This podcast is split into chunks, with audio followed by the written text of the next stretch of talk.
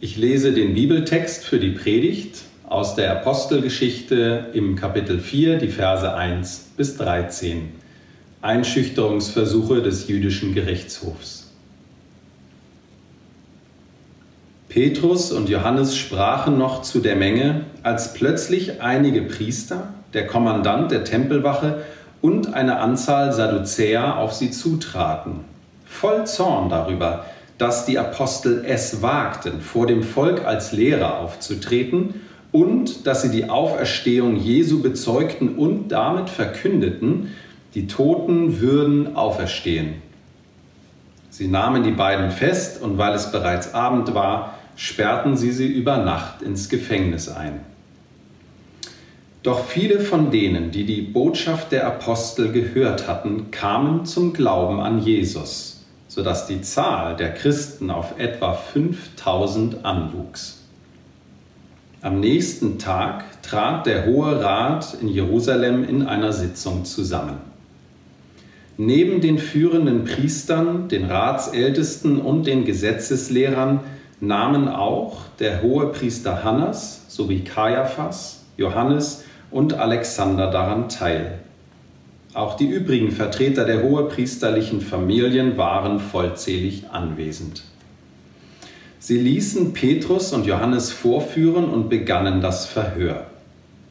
Mit welcher Kraft und in wessen Namen habt ihr den Gelähmten geheilt? Wollten sie wissen. Vom Heiligen Geist erfüllt, gab Petrus ihnen folgende Antwort. Führer unseres Volkes, verehrte Ratsmitglieder. Wenn wir uns heute dafür verantworten müssen, dass wir einem kranken Menschen Gutes getan haben, und wenn ihr uns fragt, auf welche Weise er denn gesund geworden ist, dann sollt ihr alle und das ganze israelitische Volk wissen, es geschah im Namen von Jesus Christus aus Nazareth, den ihr habt kreuzigen lassen und den Gott von den Toten auferweckt hat. Seine Kraft hat bewirkt, dass dieser Mann hier gesund vor euch steht. Jesus Christus ist der Stein, den ihr, die Bauleute, voller Verachtung beiseite geschoben habt und der zum Eckstein geworden ist. Bei niemand anderem ist Rettung zu finden unter dem ganzen Himmel ist uns Menschen kein anderer Name gegeben, durch den wir gerettet werden können.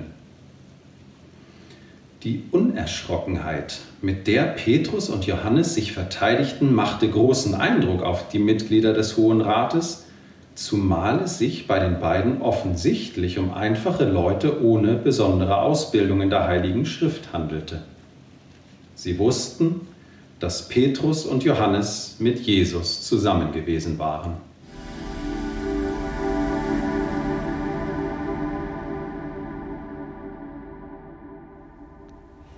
Hallo auch von mir. Wir schauen uns ja im Moment die Apostelgeschichte an, weil wir, wie in der Apostelgeschichte beschrieben, auch eine neue Kirche bauen. In der Apostelgeschichte ist so das Buch in der Bibel, da geht es um die erste Kirche, wie die entstanden ist, was die Leute gemacht haben, wie die sich in Situationen verhalten haben, in verschiedenen Umständen und äh, wie die umgegangen sind miteinander, mit den Menschen dort und wie die sich verhalten haben. Und ich glaube, dass wir eine ganze Menge lernen können für uns als Kirche, wenn wir eine neue Kirche in Hamburg, in dieser Stadt bauen. Und im Text heute, äh, wenn wir den, äh, den habt ihr gerade gehört, wenn wir den nochmal so Revue passieren lassen, dann merken wir relativ schnell, dass die Kirche damals in einer pluralistischen Gesellschaft entstanden ist. So, was heißt das? Pluralismus bedeutet, dass es viele Weltanschauungen, Ansichten, Religionen und Lebensentwürfe nebeneinander gab, die alle gleich wahr waren, also die alle gleich richtig waren. Und dann kommt die erste Kirche in der Person von Petrus und Johannes und sie hauen diesen unglaublichen Satz raus. Und wir fragen, warum macht ihr das? Ja, warum haut ihr das so raus? Das war ein Schock ein Schock für die damals und ein Schock für uns heute. Mit einem Schlag, ja, die Kirche war toll und hier und da hat sich entwickelt, aber mit einem Schlag, als sie das gesagt haben, war das der schwierigste Punkt am Christentum. Für die Leute damals, aber auch für uns heute in unserer Gesellschaft. Äh, von all den Dingen, die das Christentum sagt, war diese Sache, die die da rausgehauen haben, wahrscheinlich die schwierigste und die am schwierigsten zu akzeptierende Sache damals und heute. Wahrscheinlich habt ihr es im Text schon gehört oder es hat irgendwie was äh, zum Schwingen gebracht. In Vers 12 lesen wir das. Da gibt es diesen schockierenden, das ist der Schock, diesen schockierenden Anspruch. Da steht nämlich in Vers 12, bei niemand anderes ist Rettung zu finden unter dem ganzen Himmel, ist uns Menschen kein anderer Name gegeben, durch den wir gerettet werden können. Ein Schock, damals wie heute. Jesus, der einzige Weg, ja, exklusiv. Jesus es war, alle anderen nicht. Und ich denke, wenn viele Leute das lesen oder das hören, damals gehört haben oder aber heute das hören. Und viele von meinen Freunden auch, die das hören, mit denen ich darüber spreche, die sagen mir dann, daran hört zu, dieser Absolutheitsanspruch, das ist doch echt viel zu eng gedacht. Und das kann ich nicht annehmen. Und deshalb, weil, weil ich das so schlimm finde, kann ich auch die anderen Ansprüche, die das Christentum hat, die kann ich mir gar nicht ansehen. Die will ich gar nicht ansehen. Oder, oder einige andere sagen, ey, das, das ist doch euer Problem von Kirche, was ihr auch als Christen habt. Sagt doch nicht sowas. Sagt doch nicht, dass ihr die einzigen Wahren seid. Damit schreckt ihr doch Leute an. Damit gewinnt man doch. Damals kann man das gesagt haben. Ja, damals kann man das machen. Aber, aber wir müssen noch mit der Zeit gehen. Ja, so gewinnt man doch keine Leute. So sowas kann man doch heute nicht mehr sagen. Ihr müsst euch doch anpassen als Kirche auch ein bisschen. Sozusagen, alle Religionen sind gleich. Und wenn wir das endlich lernen würden, dann wäre Frieden. Das müsst ihr sagen. Jesus so, der einzige Richtige. Jemand anderes sagt vielleicht jetzt, okay, dann, ihr könnt ja an Jesus glauben. Ihr könnt auch alles mit der Kirche machen, und, aber übertreibt bitte nicht und sagt, dass er besser ist als alle anderen. Solange wir nicht glauben, dass er der beste oder der einzige Weg ist zu Gott, ähm, dass Jesus war einfach nur einer von vielen. Ja, sagt das. Dann ist es okay. Und ich frage, und ich, ich höre das so und, und warte dann jedes Mal einen Moment ab und denke, ey, man meinte diesen Jesus Christus, der von sich selber sagt, er sagt ja selber, er sagt solche Sachen wie, also bevor Abraham war, da war ich schon. Ja? Oder er sagt, ich bin Gott, ohne Anfang, ohne Ende. Er sagt, ich bin das Alpha und das Omega, das ist griechisch für ich bin der Anfang und das Ende. Oder er sagt, ich bin die Wahrheit und das Leben. Nee, ich bin die Wahrheit, ich bin der Weg, die Wahrheit und das Leben. Niemand kommt zum Vater als durch mich. Oder was er auch noch sagt, ist, er sagt, am Ende der Zeit werde ich wiederkommen und jedes Knie wird sich vor mir beugen und ich werde alle richten. Meint ihr diesen Jesus? Den wir nicht ernst nehmen sollen? Ich meine, wir haben keinen anderen. Seht ihr, Jesus sagt alle diese ungeheuren Sachen über sich selbst.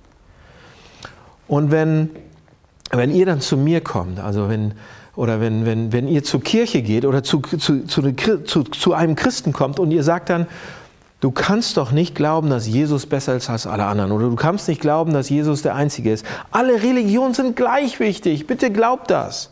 Wisst ihr, was ihr da macht? Wisst ihr, was, was, was die Leute, die das sagen, damit machen? Ihr sagt, ihr sagt damit, okay, ich habe eine Sichtweise über Gott und Spiritualität und über diese Welt, ähm, wie diese Welt tickt und so wie meine Sicht eben ist, das ist das Richtige. Und alle anderen Christen sollten das eben auch annehmen und ihre eigene ab ablehnen. So, was macht ihr da? Ihr versucht zu sagen damit auch, wenn ihr sagt, alle sind gleich oder so, und das ist der, das, so ist es wirklich, was ihr da macht ist, ihr versucht zu sagen, ich habe recht, das ist die Sicht, das ist die Sicht der Dinge, wie es wirklich ist. Und ähm, und das andere ist falsch. Seht ihr, das ist eigentlich genau das Gleiche, was ihr den Christen sagt, was sie nicht machen sollten. Also, wenn es falsch ist oder falsch wäre und eng wäre zu sagen, dass es eine wahre Religion gibt, dann ist es eben auch falsch und eng zu sagen, dass es eine wahre Art und Weise gibt, über alle Religionen zu denken. Ja, bis dahin mitgekommen? Es, es ist es ist ein, also wir versuchen von einem Bein zum anderen zu springen, wir kommen da nicht so richtig raus. Und dann kommt Vers 7 mit einer noch interessanteren Komponente noch sehr dazu. Sehr, sehr spannend. Seht ihr in Vers 7, da wird uns gesagt, die Ältesten und Lehrer haben, haben sie gefangen nehmen lassen, also Petrus und Paulus, weil sie das Evangelium gepredigt haben. Und in Vers 7 wird dann gesagt, da, da, da, stehen sie sozusagen vor Gericht und diese, diese Ältesten und Lehrer und die, die die Macht da haben, die fragen dann, mit welcher Kraft und in wessen Namen tut ihr das? Und das ist eine interessante Frage. Und damals noch viel mehr. Warum fragen sie das? Seht ihr, wenn man im Namen von jemand kommt, dann kommt man mit seiner Autorität. Und was sie da eigentlich fragen, diese Ältesten und die, die Leute, die Petrus und Johannes fragen, ist, mit welcher Erlaubnis macht ihr das? Und das mag erstmal komisch klingen. Und wenn wir an Relativismus denken, die, die, die damals oder, oder ähm, so dieses, wenn wir an Relativismus denken, dass alles gleich ist und alles irgendwie relativ ist, dann denken wir eigentlich, dass es sehr, das ist, wäre, das ist doch sehr tolerant. Aber im Kern, was hier uns auch gezeigt wird, ist, dass, dass wenn wir sagen, oh, alles ist gleich und wir versuchen tolerant zu sein, dass das eigentlich auch ein Griff nach Autorität ist, nämlich ein Griff, dass man sagt, ich habe jetzt aber äh, das Wahre, nämlich ich sage, dass alles wahr ist und dass alle gleich wahr sind und meine Autorität ist, ist größer als die der Christen oder ist größer als die der Moslems oder ist größer als die von anderen Religionen. Der französische äh, Philosoph Foucault hat das sehr gut verstanden. Er ist überhaupt kein Christ selber, aber hat es trotzdem verstanden. Er hat zusammenfassend hat er Folgendes gesagt. Alle Wahrheitsansprüche, alle, auch die der Christen, alle Wahrheitsansprüche wollen Autorität, wollen Macht. Sie wollen spirituelle Autorität. In anderen Worten, was auch immer wir sagen oder wann auch immer wir sagen, dass wir die Wahrheit haben, sagen wir, dass wir richtig liegen und die anderen falsch und dass mein Weg der richtige ist. Also zu sagen, dass man die Wahrheit hat, ist ein Griff nach Macht, sagt er. Aber Foucault hat eigentlich noch einen draufgesetzt. Hochinteressant, was er schreibt. Foucault sagt, oder er hat auch gelehrt in seinen ja, da war er Professor und so weiter. Und er hat auch gelehrt, dass wenn man sagt, dass es gar keine Wahrheit gibt, dass alles relativ ist, dass das auch ein Griff nach Autorität ist, auch ein Griff nach Macht. Das, was ich eben gesagt habe. Tatsächlich sagt er, das ist sogar das größte, der größte Griff nach Macht. Wenn man nämlich sagt, dass niemand die Wahrheit hat, dann sagt man damit auch, ich habe Recht und alle anderen nicht. Seht ihr, ähm, Gottfried Ephraim Lessing, vielleicht habt ihr das schon mal gehört, die Ringparabel. Und ähm, und er hatte eine super Intention und wollte eben Frieden, für, ist für Frieden eingetreten, hat versucht, die ganzen Religionen zusammenzubringen. Und Gottfried Ephraim Lessing ähm, hat diese, diese Ringparabel erzählt und ich weiß nicht, ob ihr sie kennt, aber es geht um drei Blinde. Drei blinde Menschen, die, äh, die blind sind, die nicht sehen können und sie treffen einen Elefanten. Und jeder fässt den Elefanten woanders an und sie müssen ihn beschreiben. Ja? Und der eine sagt so, oh, ich bin blind und ja, das ist, ja, das ist eine lange Schlange.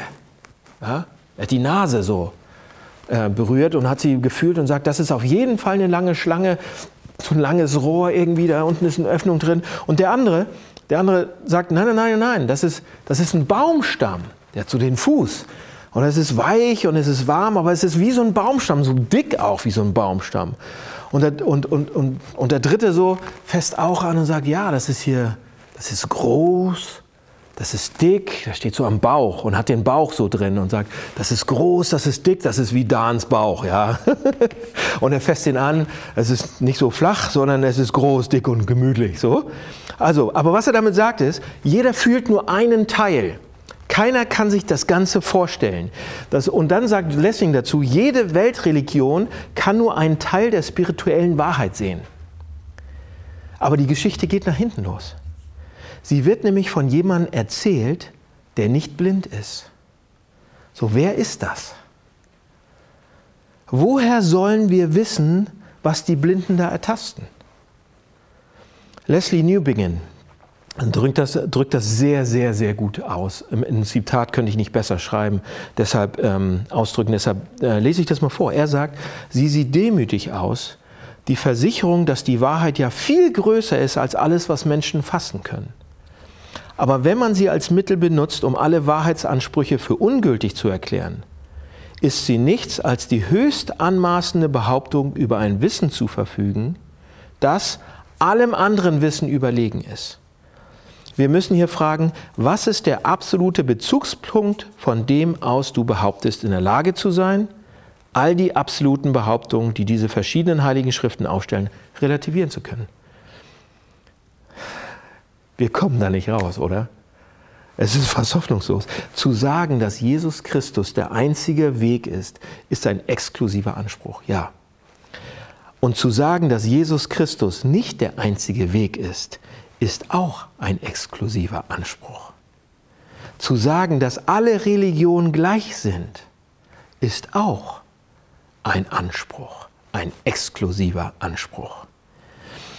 Tim Keller schreibt in einem seiner Bücher, er schreibt, wo es um die Religion geht, sind wir alle exklusiv in unseren Glaubensüberzeugungen, nur auf verschiedene Arten und Weisen. Und ich glaube, er hat recht. So, was machen wir jetzt? Wie kommen wir da raus? Wie, wie kommen wir weiter? Wie können wir uns weiter ähm, mit diesem Thema auseinandersetzen? Ich meine, die erste Kirche hatte dieses Problem. Die hauen da so einen Schock raus, also die schockieren alle. Was machen wir jetzt? Wie gehen wir damit um? Und hier ist eine, ein Vorschlag von mir. Wenn ihr, wenn ihr keine Christen seid oder ihr wisst nicht genau, ob ihr Christen seid oder wisst auf jeden Fall ganz genau, dass ihr, dass ihr keine seid. Für euch bedeutet das hier vielleicht, dass, ähm, oder ich würde euch gerne ermutigen dazu und, und sagen, ey, schaut doch mal genau hin. Beschäftigt euch doch mal mit den Ansprüchen, die jede Religion hat und die Spiritualität auch mit sich bringt. Setzt euch mal tiefer damit auseinander und eventuell vergleicht es auch. Habt keine Angst davor. Und bitte nehmt einfach, bitte nehmt nicht einfach diesen Anspruch des Säkularismus und sagt, alles, der, der sagt, alles ist gleich, alle, es gibt keine richtige Wahrheit, keiner hat die Wahrheit. Das ist auch ein Glaubenssatz. Das ist auch ein Anspruch. Glaubt das nicht einfach, nur weil alle anderen das so ganz laut gerade schreien oder dauernd wiederholen. Übrigens, das ist auch diesen, diesen säkularen Ansatz. Der kleinste Bruchteil der Menschen auf dieser Welt glaubt ihn überhaupt. Aber wir leben halt nur in so einer Gesellschaft, die glauben das. Also, was könnt ihr tun, wenn ihr, wenn ihr, wenn ihr euch damit auseinandersetzen wollt? Ihr schaut genau hin, überprüft, taucht ein, forscht nach. Das ist ein guter Anfang. Ja? Und dann natürlich, was ich machen kann, ich kann euch zumindest den Kern vom Christentum einmal zeigen und sagen, das ist hier der Kern. Das ist hier der Kern des Evangeliums, der Kern des Christentums. So, was ist der Kern? Was ist der Kern des Evangeliums? Der Kern ist Jesus Christus der diesen unglaublichen Aus, Ausspruch hier sozusagen zu verantworten hat. Jesus Christus, auch, auch wenn er exklusiv daherkommt sozusagen, aber dient und liebt in einer Weise, das was, was viel weiter geht als alles andere. Ja, das, äh, Jesus Christus dient und liebt uns trotz aller Ablehnung obwohl, wir, obwohl er uns komplett egal ist. Hier in Vers 11 wird, wird, uns gesagt, der Eckstein, der abgelehnt wurde. Er wurde abgelehnt. Der Mann, der abgestoßen, abgelehnt wurde. Ähm, ein Mann, der, der für Menschen gestorben ist, der für sie gelitten hat. Komplett. Obwohl sie ihn überhaupt nichts, äh, nicht geliebt haben und nichts mit ihm zu tun haben woll, äh, wollte. Der, der Jesus Christus, der für, für Menschen gestorben ist, die ihn gar nicht kannten, die ihn gar nicht kennen wollten, die nicht an ihn glauben die auch nicht an ihn glauben wollten, die auch nicht das Richtige geglaubt haben. Und Jesus Christus geht trotzdem hinterher und liebt trotzdem und opfert trotzdem und gibt alles für sie, gibt für uns alles. Er vergibt den Menschen, als sie ihn töten wollen. Er gibt Macht auf, ähm, um uns zu gewinnen, um uns zu dienen, um bis ans Kreuz zu gehen. Er, er, er, er kommt vom Himmel auf die Erde, gibt alles weg, sein Reichtum, seine Macht, seine Power, seinen Namen. Er liebt, bis ihm alles, alles entgleitet und alles weg ist. So, und wenn ihr euch das auf der Zunge zergehen lässt, dass das für euch passiert, wenn das zur Mitte wird eures Seins, eure Identität, die Mitte eures Herzens, so könnte man sagen, wenn das die Hauptinspiration eures Lebens wird, der Hauptantrieb, ein Mann, der liebt, egal was er zurückgekriegt hat, ein Mensch, der alles opfert, für mich, wenn ich das sehe, wenn das auf der Zunge zergehen lässt, also ich das auf der Zunge zergehen lasse, wenn das der Grund ist, warum ich morgens aufstehe, wenn das die Sache ist, die mein Leben verändert. Ja, wenn wir diesen Inhalt des Evangeliums glauben, Leute, dann können wir nicht Leute werden, ähm, die andere Leute schlecht machen, die auf andere rumtrampeln, die andere scharf kritisieren, damit wir besser dastehen. Ja, ähm, oder, oder dass wir Leute kritisieren, die einen anderen Glauben haben. dass wir, dass wir Menschen und, und Glaubensrichtung schlecht machen und Menschen unterdrücken, verfluchen, verachten und geringschätzen wegen ihrem Glauben. Das geht doch nicht. Und jetzt sagt ihr, warte da aber das ist doch passiert. Ja, die Kirche hat doch, es, es, es, gab Momente in der Geschichte, wo die Kirche genau das gemacht hat, wo sie, wo sie in, in vielen, vielen Jahrhunderten, Kirche, die hat die Kirche Menschen unterdrückt wie in ihrem Glauben. Und, und, und sie wurden verächtlich ähm, behandelt und so weiter. Ja, sicher. Weil der Macht ins Spiel mitgekommen ist, weil die Leute den Kern vergessen haben, weil die Form wichtiger war, die Institution, die Macht, die, die, die, die, die Macht der Kirche wichtiger war als der Kern. Nämlich, dass jemand so sehr liebt, dass er sein, sein Leben gibt für die anderen. Und das ist der Inhalt, das ist der Kern, Kern. Wenn der vergessen wird, ist es, kannst du es vergessen, dann ist es verdreht. Aber dieser Inhalt des Evangeliums macht so einen exklusiven Glauben zu den, zu den inklusivsten Menschen, die es eigentlich gibt. Also prüft es. Und ich, und ich möchte, ich wünsche mir das, dass diese Kirche so eine Kirche wird, die dafür bekannt ist, dass Skeptiker hier, hier willkommen sind, dass man darüber nachdenken kann, dass man hier reinkommen kann und dass man, dass man, auch wenn man was anderes glaubt, herzlich, herzlich willkommen ist hier und sich damit auseinandersetzen kann, erforschen kann, sich reiben kann daraus. Diese Kirche ist dafür da. Okay, und jetzt für euch Christen. Ähm, jetzt zum Schluss für euch Christen. Wenn ihr Christen seid, was hat dieser Anspruch von Jesu mit euch zu tun, mit uns zu tun? Ja, dieser exklusive Anspruch von Jesus ich finde das spannend hier, wie das zu sehen ist. Führt nämlich zu einer Veränderung von meiner Identität. Vers, Vers 13, da können wir das eigentlich schwarz auf weiß lesen. Das ist unser letzter Vers heute. Vers 13 steht, die Unerschrockenheit, also der Mut, mit der Petrus und Johannes sich verteidigten, machte großen Eindruck auf die Mitglieder des Hohen Rates, zumal es sich bei diesen beiden offensichtlich, also Petrus und Johannes, um einfache Leute ohne Ausbildung handelte. Sie wussten, dass Petrus und Johannes mit Jesus zusammen gewesen ist und so weiter. Sie wussten auch, dass sie Fischer waren und so weiter. Ich mag diesen Vers. Ich mag den wirklich. Schaut euch an, was hier passiert ist. Die hatten unglaublich großen Mut, unglaublich tollen Schneid, Unerschrockenheit steht da. Die waren unerschrocken. Sie waren absolut sicher. Sie standen da und wussten genau, warum sie da standen, obwohl ihnen gegenüber, da war so die Elite der Eliten der Eliten in dem Land. Und die waren, die waren absolut überzeugt, standen stramm und wussten, warum sie da sind. Aber schaut euch an, was, was da steht. Obwohl sie so überzeugt waren, sind sie doch ganz normal geblieben. Die sind nicht hochnäsig geworden. Die sind ganz normal rübergekommen. Man hat ihnen noch abgespürt, woher sie kamen. Sie waren ohne Ausbildung, hatten keine große Leistung vorzubringen, was sie da hätten erreicht haben können. Und das ist eine Sache, die diesen Hohen Rat, diese Elite der Eliten, total verwundert. Da steht nicht, sie waren wütend, da steht, sie waren verwundert. Warum ist das so? Warum war das so? Warum sind die so mutig? Wie sind die so mutig geworden? Wie bekommt man so eine Identität wie Petrus und Paulus? Normalerweise, wisst ihr, wie das normalerweise funktioniert? Normalerweise funktioniert es ja so, es, meine Identität, wie, was für ein Selbstbild ich von mir habe, wie meine Selbstsicherheit habe, das kommt eigentlich darauf an, ähm, was ich mache, wie gut ich in den Sachen bin, was ich leiste ob ich erfolgreich bin oder nicht. Wenn ich was schaffe, dann, dann fühle ich mich ja auch gut. Und wenn ich total daneben liege, meine Güte, dann geht es mir auch nicht so gut. Und wenn, man, und wenn man das jetzt hochrechnet, wenn man so einen normalen Lebenslauf hat, ganz normal, wenn man eine normale Ausbildung hat, so eine 0815-Ausbildung, normale Leistung abbringt, dann hat man normalerweise auch so normale Selbstsicherheit, normalen Mut. Ja? Man, man ist mal mutig und mal auch nicht. Aber wenn man so einen außergewöhnlichen Lebensstil hat, äh, Lebenslauf hat, so, so richtig außergewöhnlich, wenn man außergewöhnliche Leistung abliefert, besser als alle anderen, wenn man so außergewöhnliche Dinge gemacht hat, dann hat man auch außergewöhnliche Selbstsicherheit. Das, das, das kann man beobachten. Das kann man sehen. Dann hat man außergewöhnlichen Mut. Dann traut man sich, was andere sich nie trauen würden. Ja? Also wenn man was Außergewöhnliches macht, außergewöhnlichen Mut. Aber diese beiden Typen hier, die hatten einen schwachen Lebenslauf. Die hatten wirklich gar nichts vorzuweisen, nichts erreicht. Und die hatten trotzdem so eine außergewöhnliche Selbstsicherheit und ein großes Selbstbild und unheimlich viel Mut.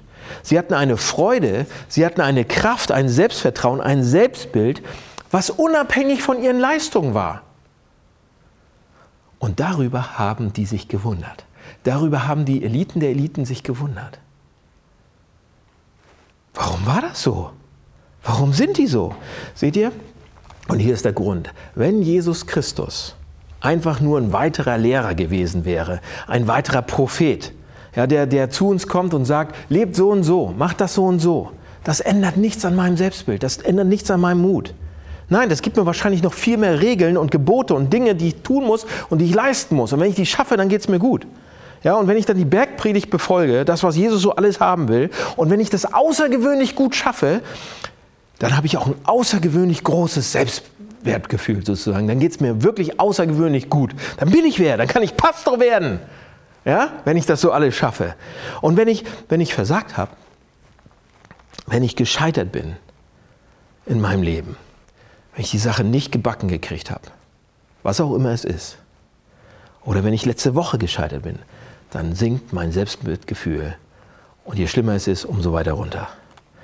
Und Jesus dreht diese Sache auf den Kopf. Der dreht diese Sache auf den Kopf. Das ist der Hammer.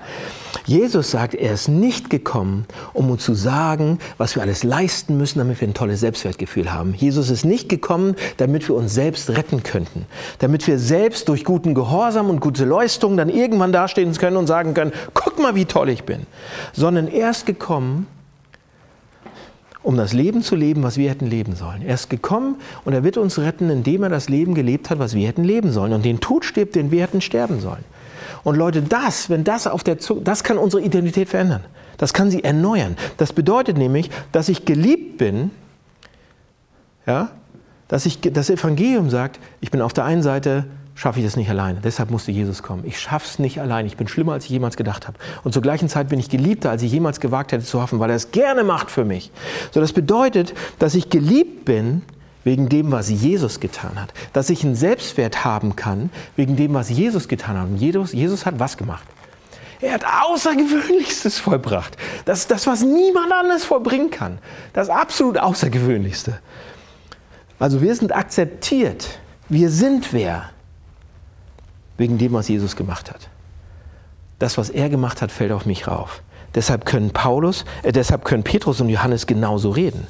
Und das ist, was das Evangelium sagt, dass Jesus nicht nur ein guter Lehrer war und irgendwie zu uns kommt und sagt, tu dies und das und jenes, sondern er kommt und sagt, ich habe die Dinge getan, die du hättest tun sollen. Es ist alles erledigt. Es ist alles, er nimmt uns alles von den Schultern. Und deshalb ist Jesus nicht nur ein Lehrer, sondern ein Erlöser. Und einige Leute und Freunde sagen, kommen jetzt zu mir und sagen, okay, äh, die, die meinen das sogar gut. Die kommen zu mir und sagen, wir meinen es gut. Ähm, und die sagen mir dann oft Folgendes. Die sagen, ja, ich, weißt du was, Dan, das ist alles gut, was du sagst, aber ich kann einfach nicht glauben, dass, dass ich an diesen Jesus glauben muss, nur an diesen Jesus glauben muss und alles ist gut. Oder ich werde dadurch gerettet.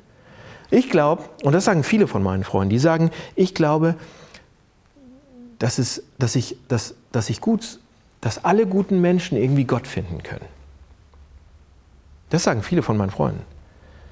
Und wenn ihr das sagt, ja, ich glaube, dass, dass, dass Jesus, ich glaube nicht, dass Jesus der einzige Weg ist. Ich glaube, dass ich, wenn ich gut bin, wenn ich die Sachen so wirklich mache, wie er das möchte, dass ich, dass ich dann einen Weg zu Gott finden kann. Gut zu sein, gute Dinge zu machen, den Nächsten zu lieben, sich einzusetzen für das Richtige, ja, den anderen lieben. Darauf kommt es doch an. Und dann klappt das schon. Ja, aber was wisst ihr, was ihr damit macht? Wenn es darum geht, guter Mensch zu sein, wenn es nur darum geht, ein gutes Leben zu leben? Was ihr damit macht, ist eigentlich, damit sagt ihr auch, die Menschen, die guten Menschen können Gott finden, aber die schlechten nicht. Merkt ihr das? Ihr wollt, ihr wollt inklusiv sein, ihr wollt Leute reinholen und ihr wollt sagen, ja, die Guten, die können auch irgendwie zu Gott kommen, man kann schon gut sein und den, aber was ihr damit macht ist, ihr seid damit auch exklusiv. Ihr sagt, die Guten sind drin, die Schlechten sind draußen. In den Bemühungen, alle guten Menschen irgendwie, dass wir zu Gott kommen, das Leben gemeistert kriegen und vielleicht einen kategorischen Imperativ noch raufsetzen und so weiter, habt ihr aber einen, einen Weg für Erlesung festgelegt.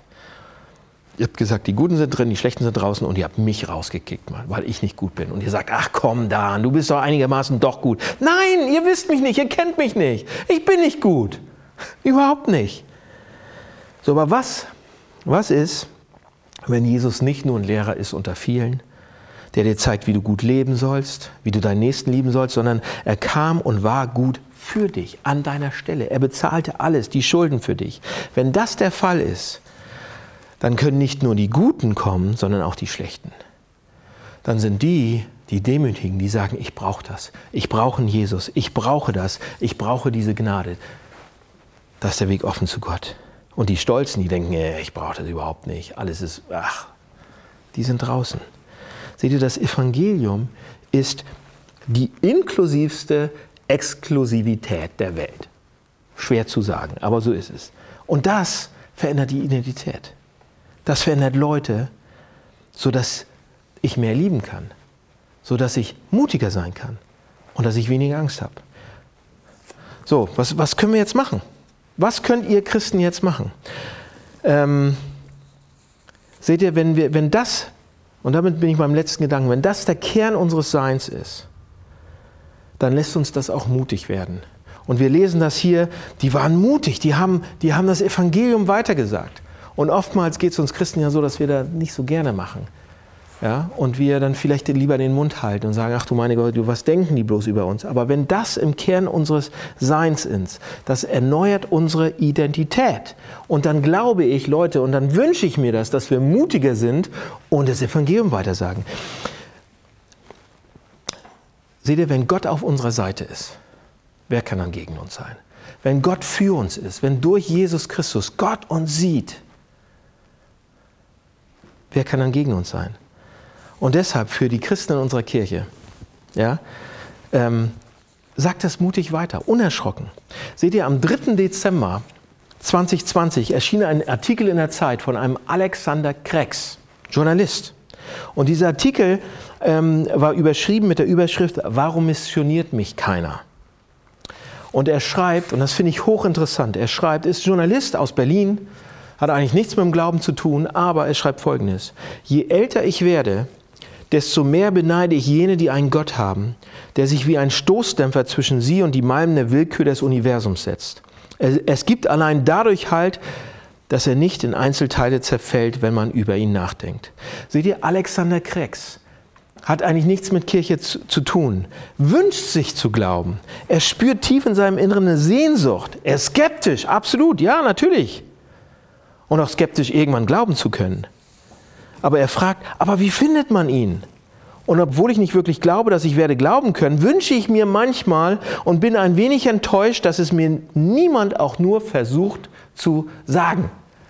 Leute, und hier entwickelt sich was, hier entsteht was in unserer Kultur, in unserer Gesellschaft, dass die Leute wieder fragen, warum missioniert mich keiner? Warum erzählt mir keiner vom Evangelium? Warum erzählt mir keiner von Jesus Christus. Und ich wünsche mir, dass wir diese Gemeinde werden.